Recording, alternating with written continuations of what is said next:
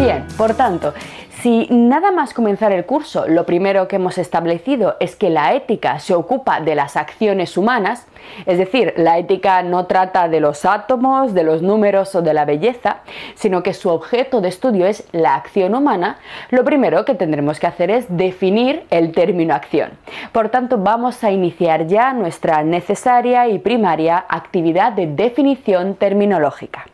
El término acción deriva del sustantivo latino actio, que a su vez proviene del término agere, que significa literalmente transformar, mover, poner en movimiento o conducir. En este sentido, en primer lugar, la ética se opone radicalmente a la pasividad y a la posibilidad. Dicho de forma sencilla, no podemos ser generosos si jamás realizamos actos generosos. No basta con desear ser generosos. La ética no trabaja ni con posibilidades ni con deseos, sino siempre con hechos. Toda acción implica, por tanto, en algún sentido una modificación de la realidad extramental por parte de la gente que la realiza. Algo de la realidad que existe fuera de nuestra mente cambia. Si nada cambia, entonces no hay acción y por tanto tampoco hay valor ético, mérito o desprecio. En este sentido, la posibilidad misma de realizar acciones y de contagiarse del carácter de estas acciones muestra al ser humano como un ser dotado de poder, de un poder siempre juzgable y cualificable éticamente. La palabra poder es uno de los términos más importantes de la ética que no debemos perder nunca de vista, pero de momento vamos a seguir. Toda acción, por tanto, es siempre una relación de poder en la que hay eh, necesariamente siempre dos elementos implicados. Por un lado, un agente, que es el que realiza dicha acción, y en segundo lugar, un paciente sobre el cual se ejerce este poder, un paciente que es sometido o modificado en algún sentido.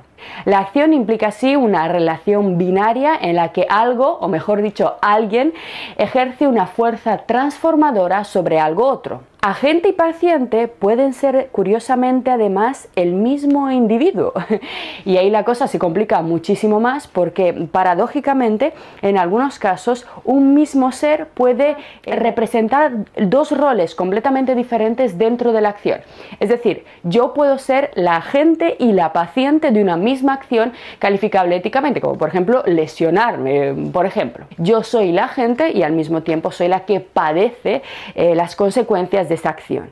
Esta idea de que un mismo individuo puede ser agente y paciente simultáneamente al mismo tiempo es una cosa eh, un poco extraña, pero en realidad muy muy común dentro de la actividad psíquica del ser humano y constituye uno de los vastos campos de estudio de la psicología.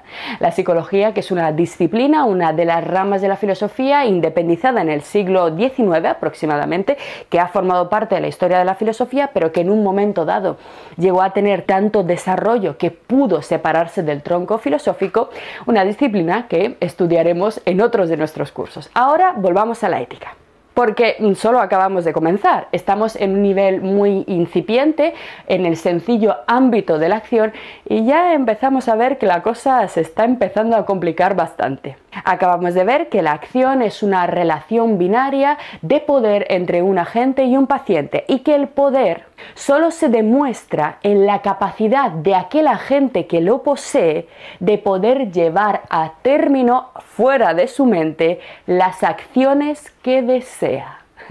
Y aquí, con el término deseo, llegamos a un tercer término capital de la ética, que además nos lleva a una importantísima clasificación de las acciones, que es su distinción entre acciones voluntarias e involuntarias. Una piedra al caer, por ejemplo, puede realizar transformaciones en su entorno. Es decir, el caer de una piedra vendría a ser una acción en la cual nosotros podemos distinguir entre un agente, la piedra que cae, y un paciente, el suelo que golpea y modifica al caer. Sin embargo, en general, el caer de las piedras y todos los fenómenos naturales no forman parte del ámbito de la ética porque este tipo de acciones no pueden ser tomadas en ningún caso como dotadas de moralidad porque a este tipo de agentes les falta uno de los rasgos fundamentales de todo agente ético, la voluntad. Así, junto a las nociones de acción, poder y deseo, la voluntad es el segundo gran eje vertebrador de la ética. Para que podamos hablar de moralidad, de bien y de mal, de justicia o injusticia, hemos de aceptar la existencia dentro del ser humano de una facultad llamada voluntad que determina el carácter intencionado, consciente y deliberado de nuestros actos. La voluntad, por tanto, es la capacidad del ser humano de gobernar sus acciones y de optar entre un tipo u otro de conducta. Así, solo los seres dotados de voluntad serán susceptibles de que su conducta ética pueda ser sometida a juicio. La posesión o no de esta facultad es por ello la clave del enjuiciamiento ético, de tal forma que todo aquello que no la posee no será incluido como objeto de estudio de esta disciplina. Los tres tipos de ética, en cambio, que vamos a estudiar en este curso presuponen, desde perspectivas muy diferentes y con planteamientos muy distintos, la existencia de la voluntad en el ser humano, es decir, la existencia de un deseo ordenado, deliberado, que se manifiesta como intencionado en algunas de nuestras acciones, aunque no en todas. Pero, ¿por qué no en todas? Fijaros, a lo largo del día todo ser humano realiza una inmensa cantidad de acciones que se llevan a cabo de forma completamente involuntaria. De forma involuntaria a pesar de que todos nosotros en principio estamos dotados de esta facultad de la voluntad. Por ejemplo, nos dormimos de forma involuntaria o yo qué sé, por acción de una frenada pisamos a alguien involuntariamente en el metro. Todas ellas son acciones involuntarias, son acciones detrás de las cuales no reside una intención, una intención voluntaria. De hecho, puede darse el caso, como en el ejemplo del pisotón del metro, que no solamente sea involuntaria la acción, sino que vaya en contra de nuestra voluntad, que queremos esquivar a la persona y al esquivarla la pisemos todavía más fuerte. Qué cosa más rara esto de la acción, ¿verdad?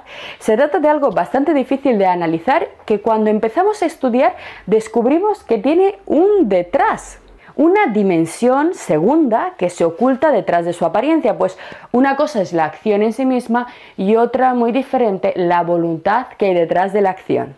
Bien, pero muchos de los procesos involuntarios que realizamos a lo largo del día, además de ser involuntarios, son además inconscientes. Es decir, no solamente no tenemos la sensación de haber puesto en marcha deliberadamente la acción, sino que en muchos casos ni siquiera somos conscientes de estar realizándola.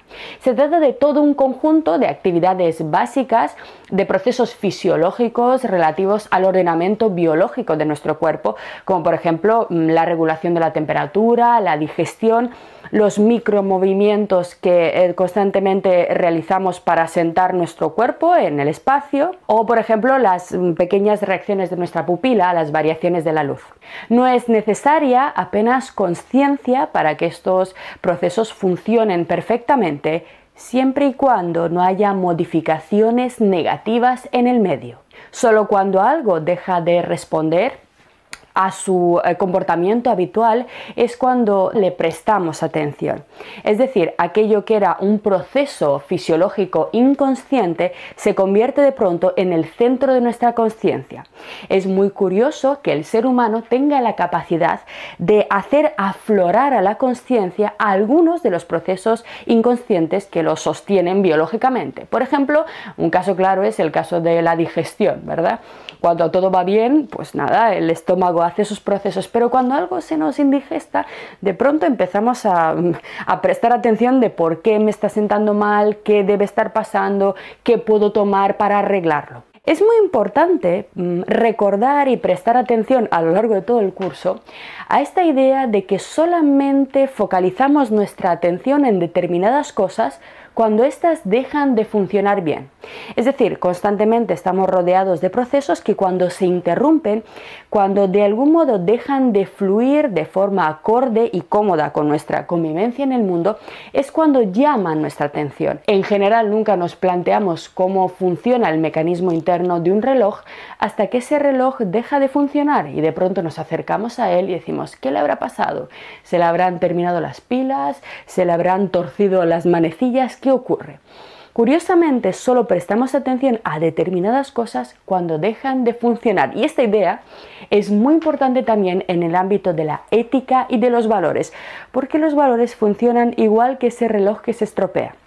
Es decir, hay valores que durante muchísimo tiempo funcionan perfectamente, rigen la sociedad y prácticamente nadie les presta atención, pero hay un momento en el cual el medio cambia y todos los valores con los cuales antes nos sentíamos perfectamente cómodos empiezan a hacernos daño, se nos empiezan a indigestar, nos empiezan a sentar mal al estómago y por tanto empezamos a prestar atención a, este, a estos valores y a su configuración no funcionan y por ello llaman nuestra atención de tal forma que los cogemos de ese plano inconsciente en el que estaban siempre, funcionando tranquilamente sin ningún problema, y los ponemos en el foco de nuestra razón, en el tribunal de la ética.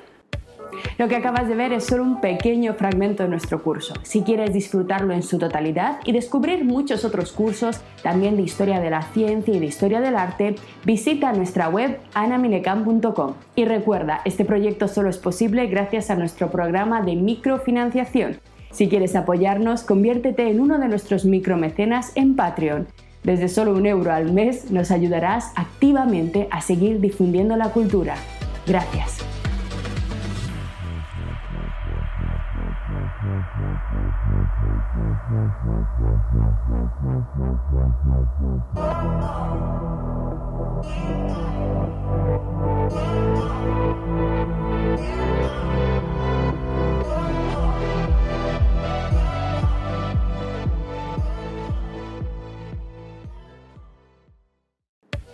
Lo que acabas de ver es solo un pequeño fragmento de nuestro curso. Si quieres disfrutarlo en su totalidad y descubrir muchos otros cursos, también de historia de la ciencia y de historia del arte, visita nuestra web anamilecam.com. Y recuerda, este proyecto solo es posible gracias a nuestro programa de microfinanciación. Si quieres apoyarnos, conviértete en uno de nuestros micromecenas en Patreon.